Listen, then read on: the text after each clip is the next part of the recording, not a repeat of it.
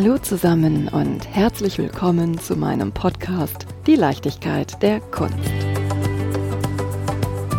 Wenn ihr durch ein Museum streift, gehört selbstverständlich die volle Aufmerksamkeit den sorgfältig kuratierten Werken. Wir genießen das Gefühl einer geküssten Netzhaut, von animierten Sinnen, blicken in das bildliche Archiv unserer kulturellen Vergangenheit oder stellen uns zeitgenössischen Fragen. Doch Habt ihr auch schon mal auf die Flächen hinter, unter oder über den Werken geachtet? Meist unterstreichen doch die Wahl der Farbe an den Wänden, die Arrangements der Podeste und Vitrinen und die Einstellung des Lichts unsere tiefsten Gefühle. Wir fühlen uns eingeladen, tief in ein Werk zu versinken, wenn die Sitzbänke davor auch recht bequem sind. Doch wer ist eigentlich für das Kuratieren der subtil wahrgenommenen Raumgestaltung verantwortlich? Ob das ganz generell und von Haus zu Haus gleich gehandhabt wird, weiß ich noch gar nicht. Wohl aber weiß ich, dass es in Wien ein Expertenteam gibt, das sich ganz besonders auf den Bau um Kunst und Kultur spezialisiert hat. Im Repertoire finden wir erlesene Namen wie das Kunsthistorische Museum, die Parlamentsbibliothek, den Österreich-Pavillon der Expo 2017, das Besucherzentrum der Wiener Staatsoper, das Papyrusmuseum und auch den Salon Sacher. Ganz gespannt bin ich nun mehr über Kunst und Bau von Johann Moser, Gründer und Partner der BWM Architekten in Wien zu erfahren. Doch vorab, lieber Johann, möchte ich natürlich dich und deinen Weg hin zur Architektur und Ausstellungsgestaltung näher kennenlernen. Jetzt darfst du loslegen. Das Feld der Ausstellungsgestaltung hat zumindest in meiner Generation den Vorteil, dass es eigentlich ein neues Feld ist oder ein Feld, das sozusagen keine stringente Ausbildung dazu hat. Und ich sage ja immer auch den jungen Leuten, die studieren, bitte macht's, was euch interessiert. Am Schluss kommt alles irgendwie zusammen. Und das sage ich ganz einfach, weil es bei mir so war. Also ich habe eine bautechnische Grundausbildung. Das ist, es gibt die HTL in Österreich. Das ist eine technische Schule, die von 14 bis 19, also fünf Jahre lang dauert und eigentlich in der Gymnasialzeit sozusagen schon sehr fachspezifisch äh, die Kinder im Endeffekt ausrichtet und bildet. Also ich habe eine HTL für Tiefbau gemacht. Also es hat mich einmal die Statik von Gebäuden, die Straßen- und Brückenbauwerke und so weiter interessiert in der Zeit. Und diese technische Schule ist sozusagen ein Fundament meines späteren Werdegangs, weil ich einfach sozusagen dort gelernt habe, wie man Pläne zeichnet zum Beispiel. Aber ich wollte nach dieser Schule, habe ich irgendwie das Gefühl gehabt, alle humanistischen Fächer kommen zu kurz und dann äh, bin ich in Wien an der Uni durch einen Bekannten zur Ethnologie gestoßen äh, und das war das Paradies eigentlich damals. Also vorher habe ich noch ein Semester Bauingenieur studiert, weil ich nicht gewusst habe, was ich eigentlich machen soll. Und irgendwie hat mich zwar immer Gesellschaft interessiert, aber in dem Semester Bauingenieur waren die jungen Studenten und ich auch nur gestresst von den Mathematikübungen und von den DG-Übungen, also die alle sehr streng waren. Und dann habe ich diesen Freund, äh, hat mir der zur Ethnologie mitgenommen und dort war plötzlich das Schauen eines Films aus der Südsee ist zur Prüfung angerechnet worden. Also für mich war am Anfang, das war irgendwie schier unglaublich sozusagen. Und das Tolle aber an dieser Ethnologie war, dass das ja das Feld ist, das Kulturen anschaut und zwar in ihrer Ganzheit.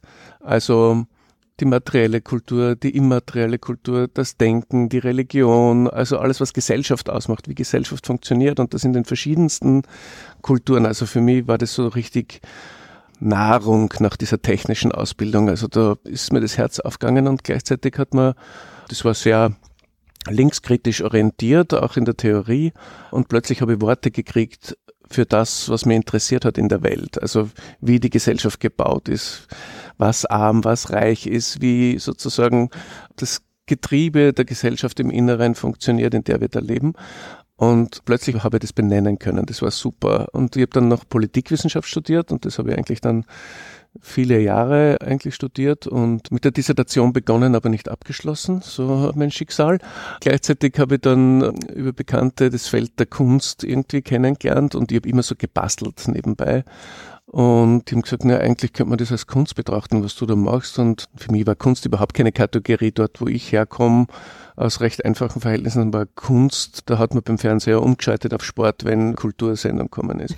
ähm, und da bin ich eben über diese Bekannten, das waren dann die Frauen, auf einmal mit der Kunst in Berührung gekommen und dann habe ich mich halt beworben an der Akademie der Bildenden Künste und dann bin ich dort auch aufgenommen worden und habe halt dann Bildhauerei studiert nebenbei aber immer arbeiten müssen dann und durch die Bauausbildung habe ich natürlich äh, nicht Taxi fahren müssen, sondern habe in Architekturbüros arbeiten können und somit ist dieses Standbein, Spielbein entstanden zwischen eben wieder ein bisschen Bildhauerei machen und studieren und dann wieder Geld verdienen gehen und so hin und her.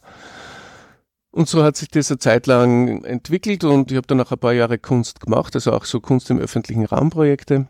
Und es war dann wieder mal die Zeit, wo das Geld aus war und Bekannte mich gefragt hat, wie es mir geht. Und ich habe gesagt, na, es wird Zeit zum Geld verdienen. Und sie gesagt, ich verbinde dich mit einem Freund von mir, die suchen jemanden für ein Museumsprojekt, sozusagen die Gestaltung zu machen.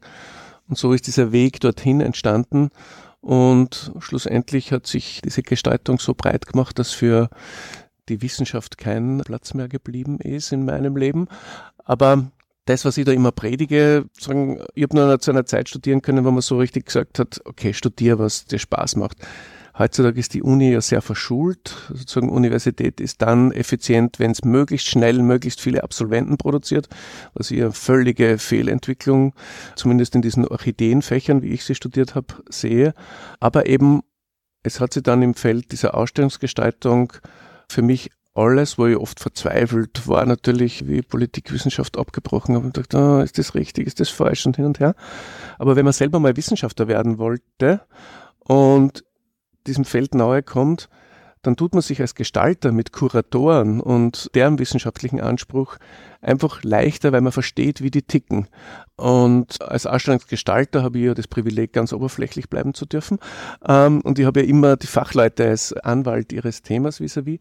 Aber ich bin dann der, der den verstehen kann, wie er tickt, aber ich muss es übersetzen eigentlich in, in eine Sprache, also auch eine räumliche Sprache, aber in eine Sprache für Besucher, die eben keine Experten sind.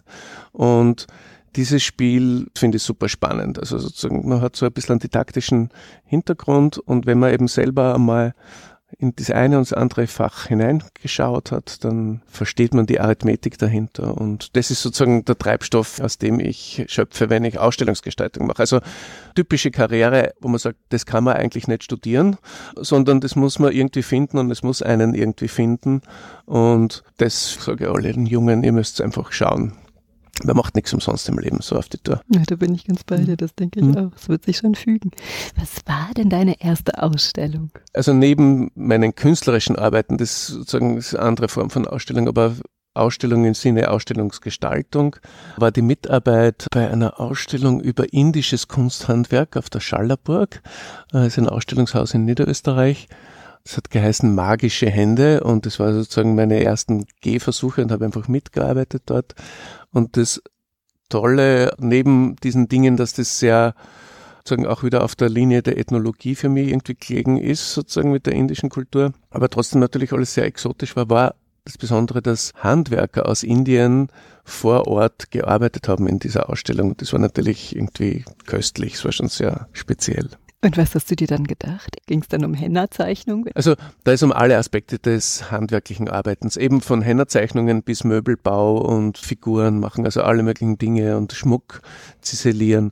Da waren verschiedenste Handwerker praktisch in dieser Ausstellung tätig. Und wie hast du dir überlegt, dann die magischen Hände szenografisch zu unterstreichen? Damals, das ist eine Ausstellung gewesen mit sehr vielen verschiedenen Räumen, relativ kleine Räume.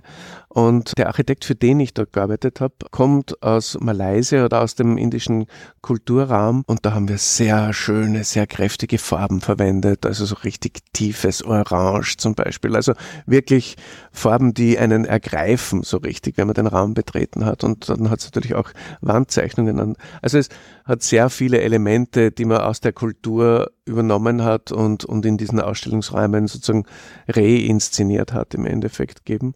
Und das waren natürlich wunderschöne Exponate auch wirklich da. Und die Raumatmosphäre war eben mit diesen kleinteiligen Räumen und mit der Farbe eigentlich ganz einfach zu einem Turn oder zu einem Twist zu bringen. Jetzt bist du ja neben Ausstellungsgestalter auch Architekt. Den Teil haben wir noch gar nicht mhm. besprochen. Wie bist du denn Architekt geworden? Nur durch die Praxis, ich habe es nie studiert. Ne? Also, ähm, mhm.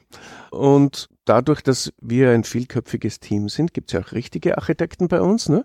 Und ich merke aber dann natürlich schon, dass die Denkweise oder die Herangehensweise um eine Spur oft anders ist von den Leuten, die eine Architekturausbildung gemacht haben und von dem so, wie ich es betreibe.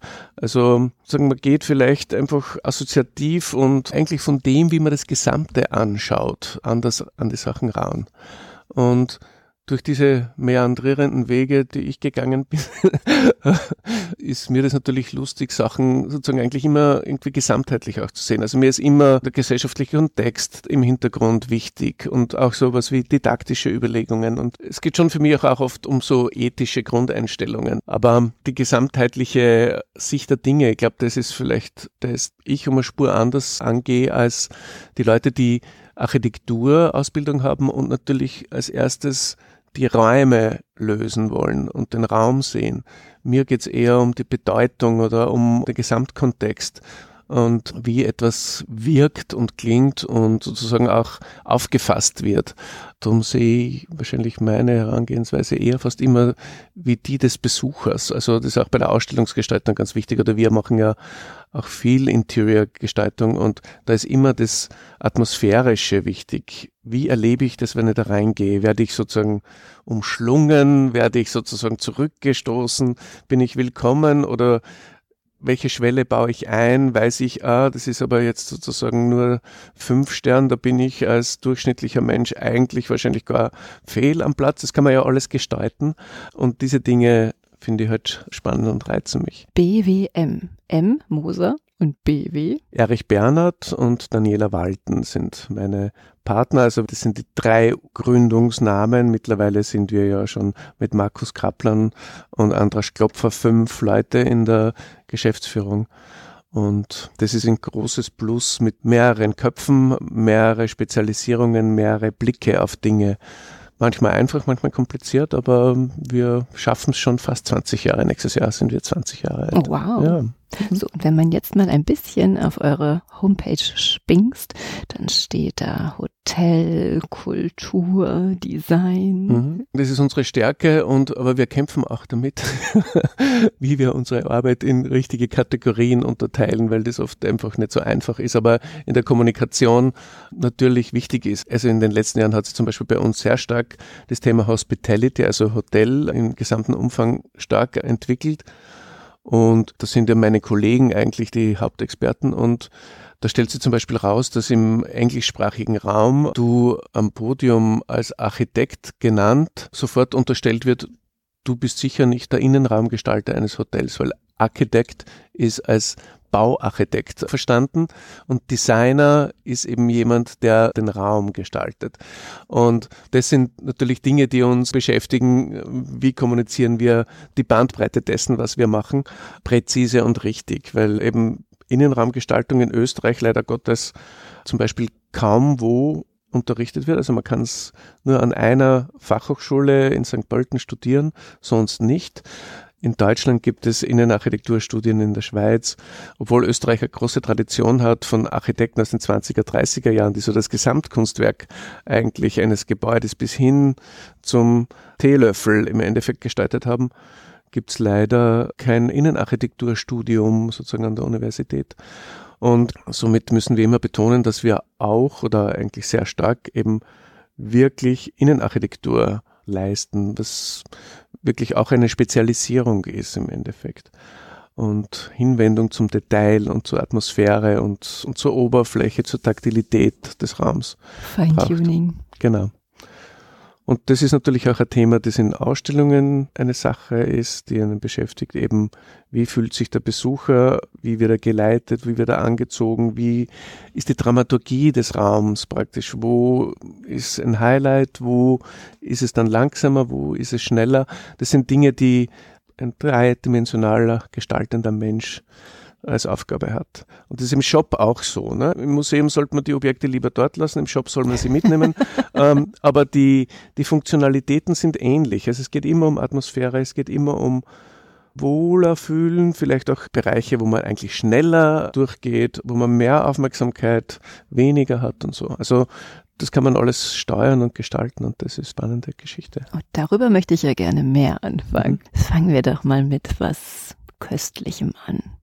Sacher. Mhm. Bleiben wir mal hier in Wien ganz klassisch und schnappen uns euer Prestigehaus. Wie bist denn du da vorgegangen? Was hast du da Beim gemacht? Sacher, das Projekt, das der Erich Bernhard gestaltet hat, da habe ich eigentlich gar nicht mitgearbeitet.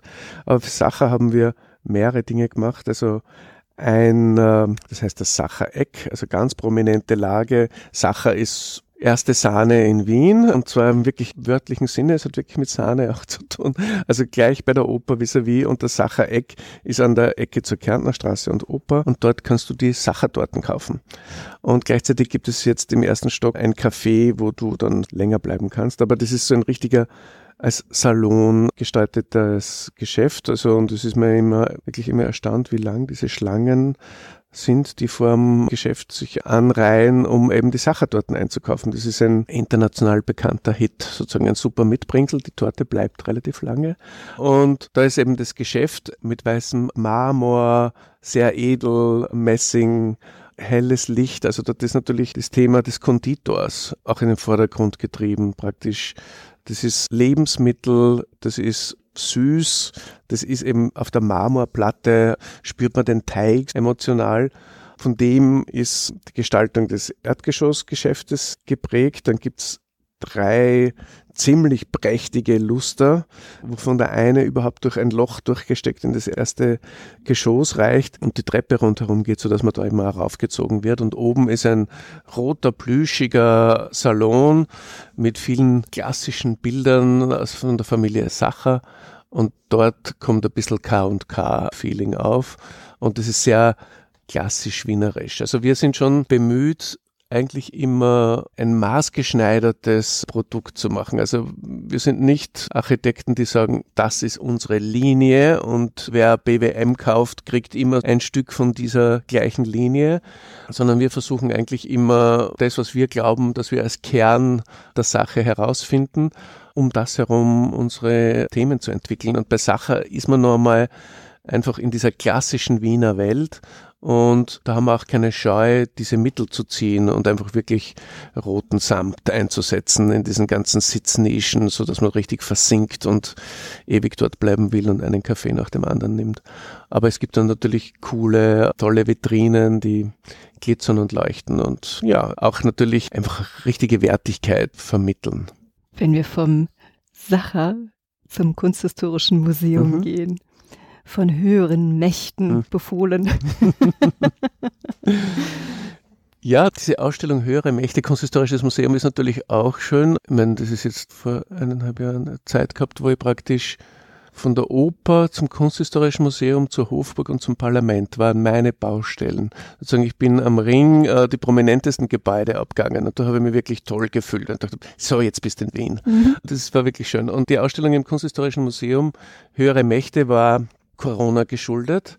Sozusagen dieses Thema, so wie dieses Virus über die Menschheit kommt, Mächte, die man erleiden oder erdulden muss. Und da hat das Kunsthistorische Museum die Idee gehabt, eine Ausstellung zu machen mit Objekten aus den drei Häusern, nämlich das Kunsthistorische Museum, da weiß jeder, Okay, da gibt's schwere klassische Gemälde, Gemäldegalerie, Schatzkammer, alle diese Dinge. Aber es gehört auch das Theatermuseum zum Kunsthistorischen Museum, zum Beispiel und das Weltmuseum, also das Ethnographische Museum, gehört auch zum Kunsthistorischen Museum. Und die haben das erste Mal eine gemeinsame Ausstellung inhaltlich entwickelt aus ihren riesigen Beständen und dieses Thema der höheren Mächte anlässlich eben dieser Virusgeschichte sich ausgedacht. Und die Idee war eben, dass man von den Naturgewalten, das war das Thema des ersten Raums, Feuer, Wasser, Überschwemmungen, Wind und Erdbeben, die Naturgewalten im ersten Raum. Der zweite Raum war die höheren Mächte der profanen Welt, nämlich die Herrschermächte. Da gibt's dann Ritterrüstungen, Repräsentation des fürstlichen Gepräges. Und dann hat es den dritten Raum gegeben, das wären dann die göttlichen Mächte. Und diese drei Räume waren dieser Themenbogen. Und nachdem die Objekte sehr verschieden in ihrer Kategorie waren. Ne? Da ist plötzlich ein Bräugel neben einer Maske aus Südamerika gewesen.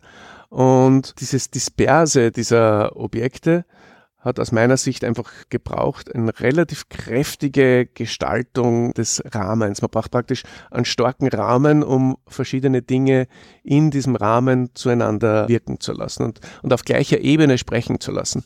Und das Tolle war, dass die Kuratoren dieser drei Museen sie auf relativ deftige Vorschläge von mir einlassen haben. Was sind denn deftige Vorschläge?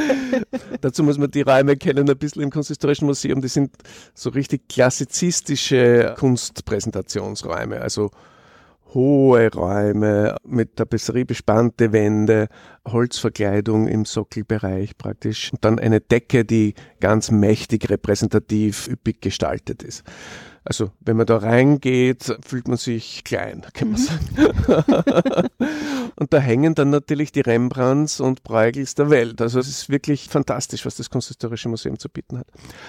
Und wir haben da zum Beispiel in diesem ersten Raum, wo es um diese Naturgewalten geht, diagonal in diesem Raum eine verdreht schräge Wand reingestellt, die über acht Meter hoch war, als ob sie sozusagen vom Himmel runtergestürzt wäre und in diesen Boden eingeschlagen hat.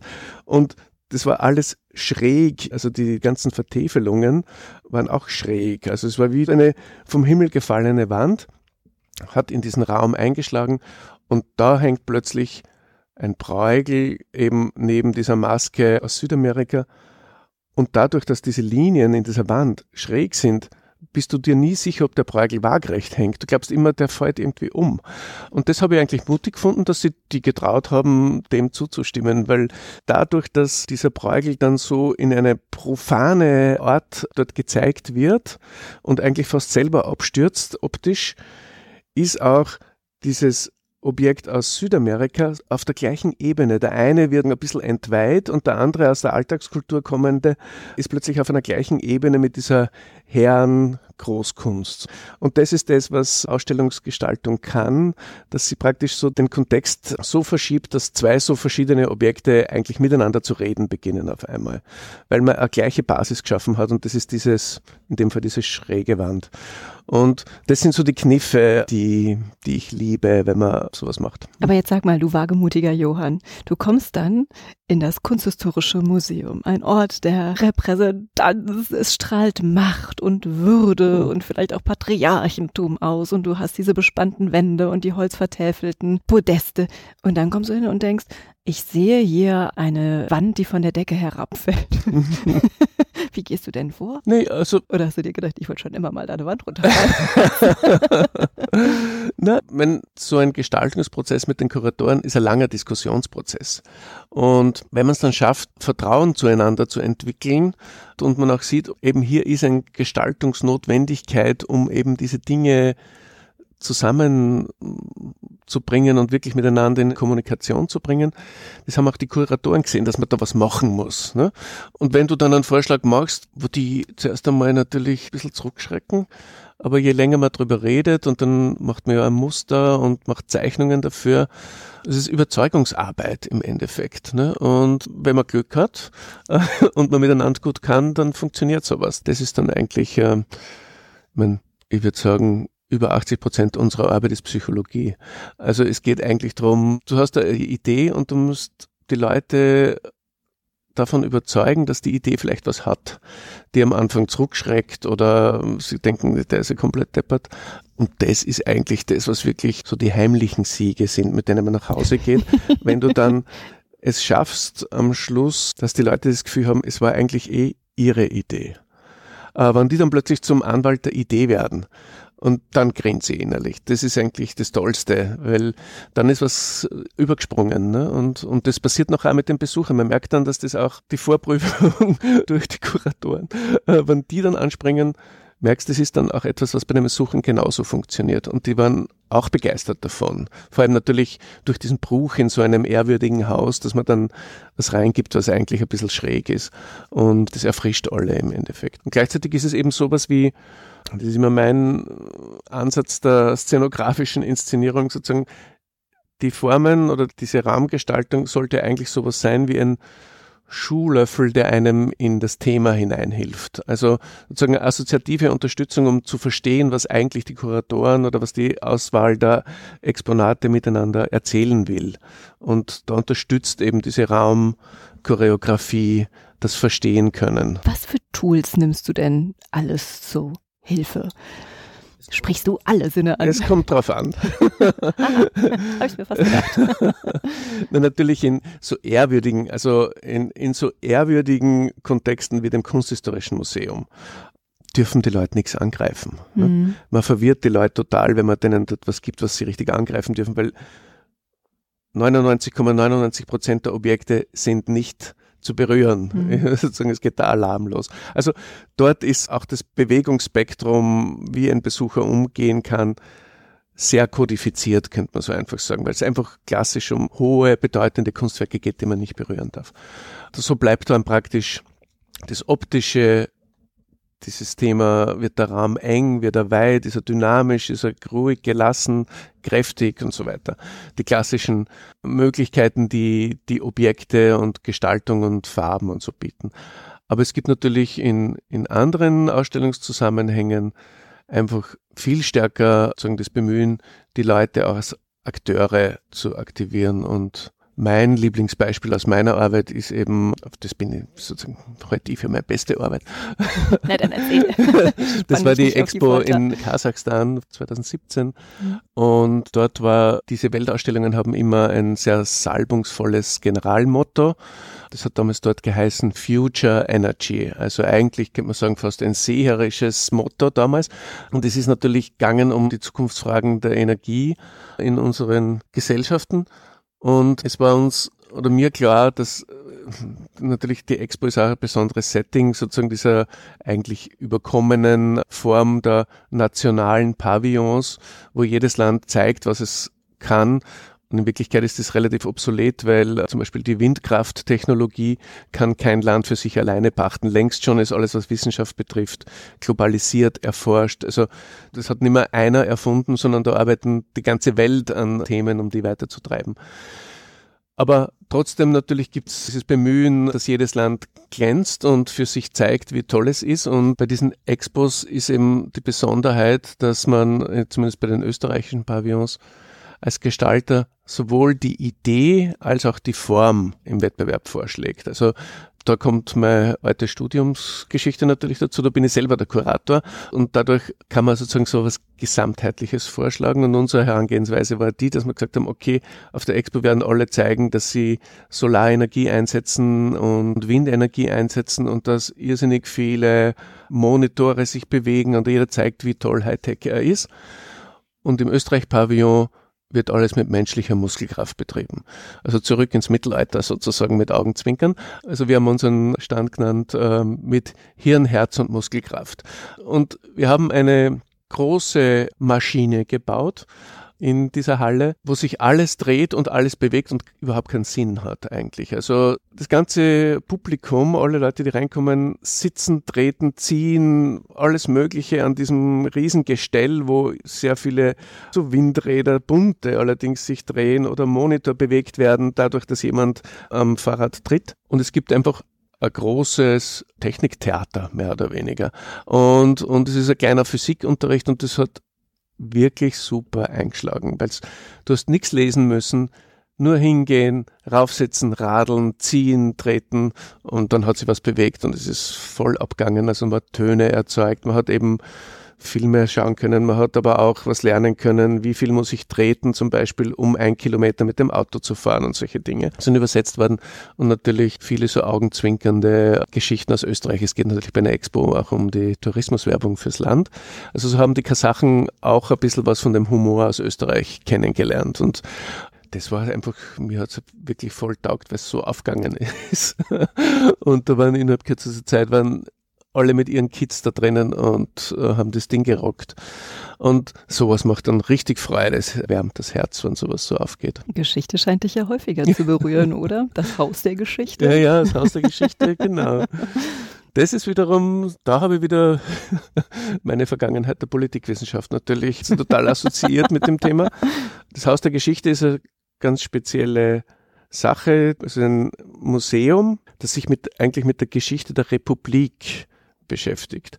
Wien, Österreich hat ein relativ verschwurbeltes Verhältnis, wenn es um Geschichte geht und vor allem um Republiksgeschichte, weil im Endeffekt man sie mit den habsburgischen Erben Sissi, Franz Josef und dann natürlich mit Mozart und weiß ich was soll, lieber schmückt und umgibt, wenn es um, um Repräsentation geht. Und eigentlich sozusagen das moderne, junge Österreich, die Republik, gar nicht so wertschätzt. Ne? Darum hat das Land auch irrsinnig lang gebraucht, nämlich seit über 50, 60 Jahren wird diskutiert über ein Haus der Geschichte oder ein Museum der Republik.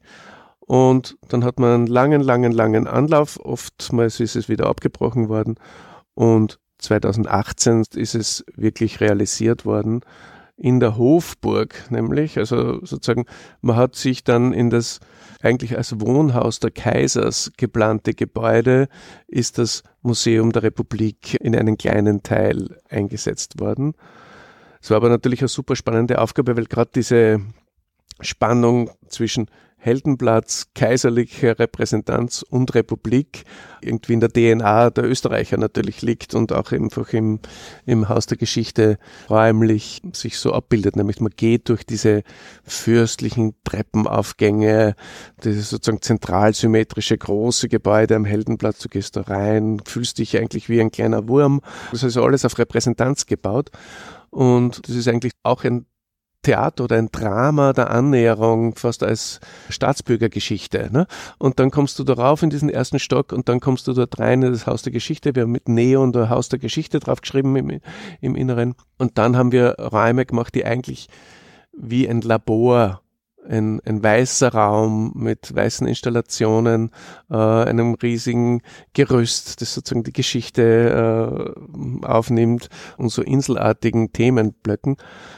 Und das war ganz bewusst so gestaltet, dass es nichts mit den Habsburgern zu tun hat und, und eigentlich ein neutraler Raum ist, in dem man die Geschichte der Republik erzählen kann, weil eben so viel Habsburger Geschichte einen dort total umfängt. Ne? Also sozusagen, das sind so die dramaturgischen Herangehensweisen, wie man mit so einem Kontext umgeht, der eigentlich gegen die eigentliche Aufgabe spricht. Ne? Also die Hofburg ist ja mehr Mühlstein für das Haus der Geschichte als ein Unterstützer der republikanischen Geschichte. Ne? Beginnt es dann 1918 mit Gründung der Republik Österreich? Es war eigentlich als temporäres Museum in diesem Ort gedacht.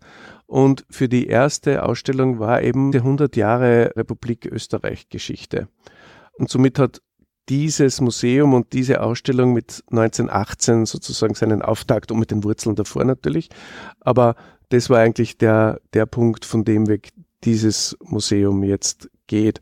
Und man muss sagen, das Museum hat im Wesentlichen eigentlich nur zwei Ausstellungsräume. Also es hat 700 Quadratmeter, also viel zu wenig Fläche für das, was es zu erzählen gilt. Und es war eben die Idee, dass man ein Setting macht, wo eben diese Themeninseln immer wieder getauscht werden können, weil eben viel zu erzählen und wenig Platz ist, so muss das immer weiterleben. Und es ist mittlerweile jetzt, glaube ich, schon zum zweiten Mal weiter überarbeitet. Im Endeffekt, es ist nicht mehr im Original so, wie es wir gestaltet haben, zumindest manche Teile, sondern die sind eben schon wieder weiter mutiert. Ne? Und das ist auch der Sinn der Sache, dass das immer weiter erzählt wird. Die Geschichte geht weiter. Die geht weiter. Unsere auch. Was ist denn dein aktuellstes Projekt? Eine Ausstellung, die mir wirklich Freude macht, die ist im Februar eröffnet worden. Eine ewige Leidenschaft von mir. Auch meine bildhauerischen Arbeiten waren immer so fragile, mobile Dinge. Ich habe nur drauf gewartet. So, wir haben die Politik, wir haben die Ethnologie. Wann kommt denn der Bildhauer? der steckt immer Öre drin. Verstehe. Na, und das ist eine Ausstellung, die heißt aufsässiges Land. Es geht um Geschichten aus dem Raum Niederösterreich, wo so Protestereignisse stattgefunden haben. Also von Streiks auch im 19. Jahrhundert, also da hat es viele kleine Fabriken gegeben, also diese ganze Streik- und Arbeiterbewegungskultur bis hinauf zu Hainburg. Das war ein in Österreich ganz wichtiges Protestereignis, wo ein Kraftwerk an der Donau gebaut werden sollte. Und es war so die die Gründungszeit der grünen Bewegung im Endeffekt und man hat verhindern können, dass dieses Kraftwerk in dieser Hainburger Au, die ein sehr spezielles ökologisches Biotop ist, man hat es verhindern können sozusagen und die Regierung zum Einlenken zwingen können. Also so eine Erfolgsgeschichte eines, eines Widerstands gegen die Obrigkeit und die Gründungszeit der Grünen in Österreich. Und das ist so ein Markstein in der Widerstandskultur und das ist auch eine dieser Geschichten, die dort erzählt werden. Es werden 15 so Ereignisse erzählt in dieser Ausstellung. Und man muss sich das aber vorstellen, du betrittst den Raum und das ist eigentlich, schaut es aus wie ein Wald von lauter kleinen Dingen. Diese Ereignisse sind mobiles. Also jedes Ereignis wird in mehreren Bildtafeln, Texttafeln und so weiter erzählt. Und meine Idee war, gesellschaftliche Bewegungen sind immer Aktio, Reaktio, ganz komplexe Dinge, die aufeinander, miteinander reagieren. Und so haben wir lauter Mobiles gebaut. Und es ist ein Raum, der im ersten Blick eigentlich wie ein Dickicht im Unterholz ausschaut. Und dann kann man sich aber dadurch lavieren und entdeckt, dass das jedes Thema so für sich ein eigenes Gebilde ist. Und ja, es war so richtig lustig zu erarbeiten. Gehst du selber gerne in Ausstellungen? Ja, eigentlich schon. Tendenziell sind es dann Kunstausstellungen eigentlich, die ich dann besuche. Ich merke einfach, dass durch die Arbeit, die doch relativ intensiv ist, es oft Zeiten gibt, wo der Blick nicht frei ist, weil man so mit den eigenen Dingen beschäftigt ist, dass man nicht zum richtigen Schauen kommt. Ne? Also sozusagen, es braucht immer innere Entspanntheit, damit man wenn man wo reingeht und, und sich was anschaut, wirklich schauen kann. Also, und das merke ich, das ist einfach, wenn ich voll bin mit meinen Themen und meiner Arbeit und an irgendwas sozusagen herumdenke und versuche Lösung zu finden, dann habe ich keinen freien Blick. Ich meine, es ist dann oft so, dass es dann super ist, weil man dann, wenn man was sieht, plötzlich einen Hinweis für die eigene Arbeit sieht. Das ist dann wiederum das Produktive dann. Darauf wollte ich hinaus. Das ist, das ist echt super. Und stellst du fest, dass du dich selber dabei ertappst, eher auf die Ausstellungsgestaltung, auf die Szenografie zu achten? Ja, natürlich habe ich immer diesen Doppelblick im Endeffekt. Ja, ist schon so. Das kann ich nicht verhehlen, dass ich mir immer anschaue, wie es gemacht ist. Aber eben in diesen freien Momenten, die selten sind, lasse ich mich einfach dann schon wegtreiben vom Thema oder von den Arbeiten, die dort gezeigt werden. Also so dass das rundherum der Kontext und auch das ist ja auch das, was meine Arbeit ist, in den Hintergrund tritt, aber eben einen sozusagen, ja, wie ein fliegender Teppich. Du bist auf dem fliegenden Teppich. Das ist das, was dieser Gestalter gemacht hat. Und mit dem fährst du dann durch die Räume. Du merkst es vielleicht gar nicht, was das eigentlich ist. Und es gibt eine Stimmung, es gibt irgendwie einen Klang, der deinen Blick oder deine Seele rührt. Und mit dem gehst du durch den Raum.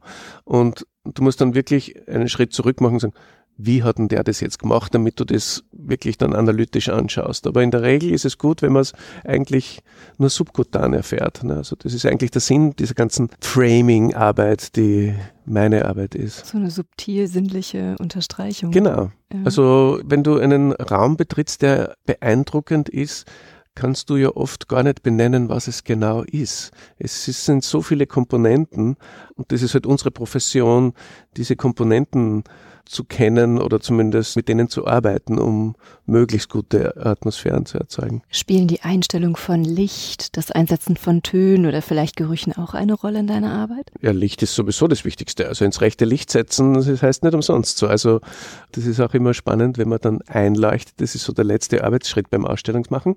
Und sagen, du baust wochenlang die Dinge auf und hm, ist ja schon super. Und dann erst, wenn das Licht richtig eingestellt ist, dann plötzlich beginnen die Dinge zu lachen und zu, zu glänzen. Genau. Und das ist die halbe Miete ist das Licht in einer Ausstellung unbedingt. Also das ist was ganz Wichtiges. Mit Gerüchen muss ich sagen, habe ich eigentlich noch nicht wirklich explizit gearbeitet, könnte ich jetzt nicht sagen. Aber natürlich, Akustik ist auf jeden Fall ein Thema. Also das schwingt immer mit, ob man, wie bei dieser Kasachstan-Ausstellung, das war sozusagen ein akustisches Ereignis sozusagen. Aber das war auch so geplant, dass es so ist.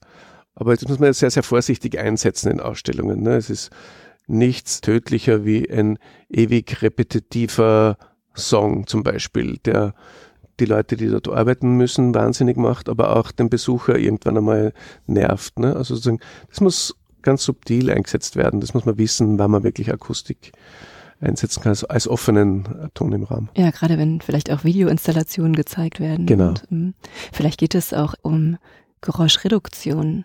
Genau, also das muss man, wie auch immer, sozusagen, das ist wieder eine Frage, in welchem Setting man ist und, das muss man genau planen.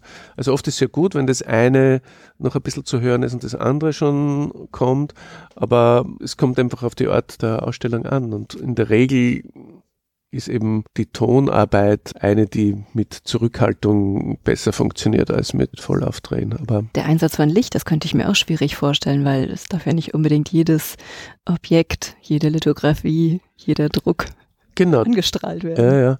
Nein, nein, das ist im klassischen Museum ist das eigentlich fast der bestimmendste Atmosphärenparameter, weil eben wenn du Papierarbeiten hast, also Dürers Hase darf nur, weiß ich, alle paar Jahre mal kurze Zeit ans gedämpfte Licht, ne?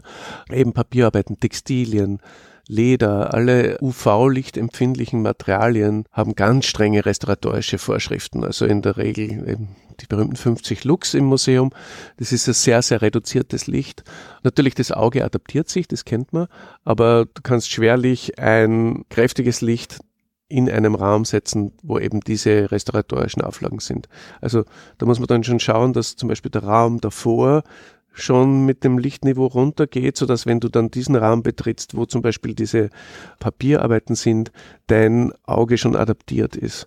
Also da muss man immer sagen, mit dem muss man arbeiten, mit diesen Parametern. Kennengelernt beziehungsweise aufeinander aufmerksam geworden sind wir ja im Jahr 2022, nicht hier in Wien, sondern in Bad Gastein Genau. mit einer tollen Installation. Ja, Bad Gastein ist unser größtes Projekt, an dem wir gerade arbeiten. Das ist Bad Gastein ist sowieso ja ein Biotop für sich. Also das ist dieses ja, New York in den Alpen. Also es ist wirklich eine pittoreske Sache, sehr, sehr einzigartig. Und Bad Gastein hat aber auch wirklich eine ziemlich spannende Geschichte. Es war ja mal the place to be in den Alpen zu Gunter Sachs Zeiten und davor und ist aber so komplett runtergegangen. ne? Also und hat jetzt, da stehen ja diese riesengroßen Hotelanlagen am steilsten Abhang und der Wasserfall, der ist ja wirklich gigantisch, zischt eben wie die Aorta im Endeffekt durch diesen Ort. Das ist super, super pittoresk. Und wir haben das Glück, dass wir ein ganzes Ensemble von Gebäuden als Hotel renovieren, umgestalten dürfen und einen neuen Hotelturm dazu bauen dürfen. Und das ist wirklich ein Impact in diesem alpinstädtischen Gebilde. Und das ist für uns natürlich super, weil alles, was wir können, sagen wir mal so, kommt dort zusammen. Also wir gehen sehr gern mit Bestandsgebäuden um und sind da sehr detektivisch, auch was Geschichtsanalyse betrifft eines Ortes und irgendwie auch mit dem Gebäude und mit Denkmalschutz umgehen. Das können wir dort, weil es wirklich schöne, es ist ein- eine der ersten Gebäude äh, in diesem Ort, wo die Kaisers abgestiegen sind. Und dann dürfen wir noch einen Turm dazu bauen, der sozusagen wirklich die Skyline von ähm, Bad Gastein, ich würde sagen, super vervollkommnet oder ergänzt. Also dieses Thema des New York in den Alpen weiterführt. Und im Zuge dieser Baustelleneröffnung und, und es hat eben Bad Gastein immer diesen Kunstevent im Sommer, Sommerfrische Kunst. Genau, das Sommerfrische. Und da war so die Überlegung, dass wir eigentlich ja die Baustelle, die ja wirklich ein Markstein in der Stadt ist, auch öffnen und als Teil dieses Kunstrundganges machen. Und die Idee war, eine Künstlerin einzuladen, eine Videokünstlerin, die sich eben mit dem Gebäude, mit dem Ort in einer Videoarbeit auseinandersetzt. Und diese Präsentation war die Begegnung mit dir. Da zeigt er mit dem Finger auf mich. Orte zu bespielen, das ist eine. Kirchen bespielt ihr. Die Vigilkapelle. mhm, mhm. Da zuckt die Augenbraue. Ja, ne, die Virgilkapelle ist was ganz Besonderes. Also beim Stephansdom, also dem Zentrum von Wien sozusagen, ist in 50 Meter Entfernung eine unterirdische Kapelle, die immer unterirdisch war. Stammt aus der Gotik, war komplett vergessen. Hat niemand gewusst, dass die gibt. Wie die U-Bahn gebaut wurde in den 80er Jahren, ist der Bagger plötzlich dort in die Kapelle gefallen, sozusagen Ups. mit einem Eck. Und so ist man draufgekommen, halt das, darunter ist ein Hohlraum. Und man hat die Kapelle wiederentdeckt. Und gleichzeitig ist aber der U-Bahn-Bau, hat ein kleines Stückchen von dieser Kapelle weggeschnitten. Und Das ist einer der ältesten Räume in Wien und der, angeblich der größte gotische Raum. Also er ist nicht groß, den es in Wien gibt. Und der hat einen wunderbaren Grundriss, nämlich besteht aus sechs Apsiden, die aneinander gereiht sind. Also sind zwei jeweils an der Längsseite äh, Halbkreise aneinander gereiht und einer jeweils an den Endseiten. Und einer wurde aber abgeschnitten für den U-Bahn-Bau. Und man weiß nicht so exakt genau, in wessen Familienbesitz. Es war scheinbar in Familienbesitz und Grablege und vielleicht auch irgendeine geheime Kirchengeschichte, weiß man nicht so genau, was da alles so im Laufe der Jahrhunderte an, an Nutzungen war, aber es war immer eine unterirdische Kapelle. Und die haben wir für das Wien-Museum neu zugänglich gemacht und zwei Wendeltreppen genau in diese Apsiden eingesetzt, so dass man, man kommt eben oben an bei der U-Bahn, sozusagen in der oberen Hälfte, sieht man in diese Kapelle rein und jetzt kann man eben mit diesen Wendeltreppen runtergehen und den Raum erleben. Es gibt dann auch eine kleine Ausstellung. Ja, und das war so ein kleines, ganz feines Ding, das wir mit dem Denkmalamt gemeinsam entwickelt haben. Und das sind so nette Marksteine in der Stadt, wenn man weiß, man hat dort bei der, wenn man der Vigilkapelle vorbeigeht, ist es immer so ein Winken mit der Hand. Das ist irgendwie super, wenn man so Punkte in der Stadt hat, wo man sich zu Hause fühlt. Und ich freue mich sehr, dass wir jetzt hier einen szenografischen Rundgang durch Wien mit dir unternommen haben. Ich danke dir von ganzem Herzen. Aber bevor du Danke sagen kannst, ihr lieben Hörenden, falls euch das Gespräch mit dem Johann gut gefallen hat und ihr noch mehr erfahren wollt, vielleicht sogar über noch eine weitere Kapelle hier in Wien an versteckter Stelle, dann lasse ich euch ausnahmsweise schon mal in die Zukunft blicken. Nämlich Ende des Monats wird es einen weiteren tollen Podcast mit dir, lieber Johann, geben über das Magdas Hotel. Meine erste Folge zu Savoir Vivre. Ihr Lieben, lasst euch mal überraschen, was es damit auf sich hat. Und jetzt Dicker Kuss an dich, Johann. Zurück. Der dicke Kuss. Schön, dich kennenzulernen. Es war nett. Ja, Danke. das werde ich mir zurückgeben. Danke dir.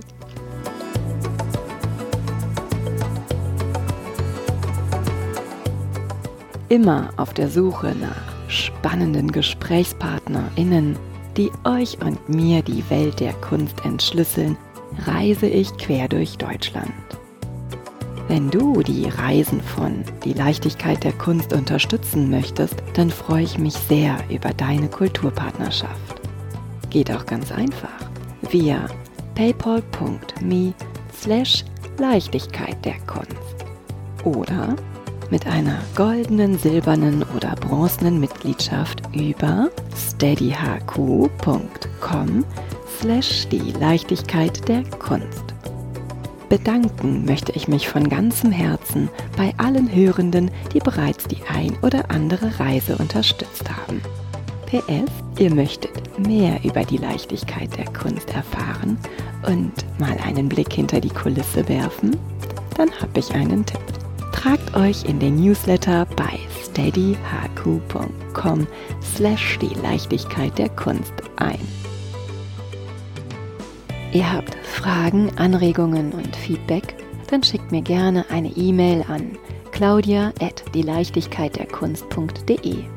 Und wenn ihr mögt, dann freue ich mich sehr über euer Like und eine Bewertung. Ihr möchtet weitere Informationen? Dann schaut auf meiner Website unter www.dieleichtigkeitderkunst.de. Und nun von Herzen Dank.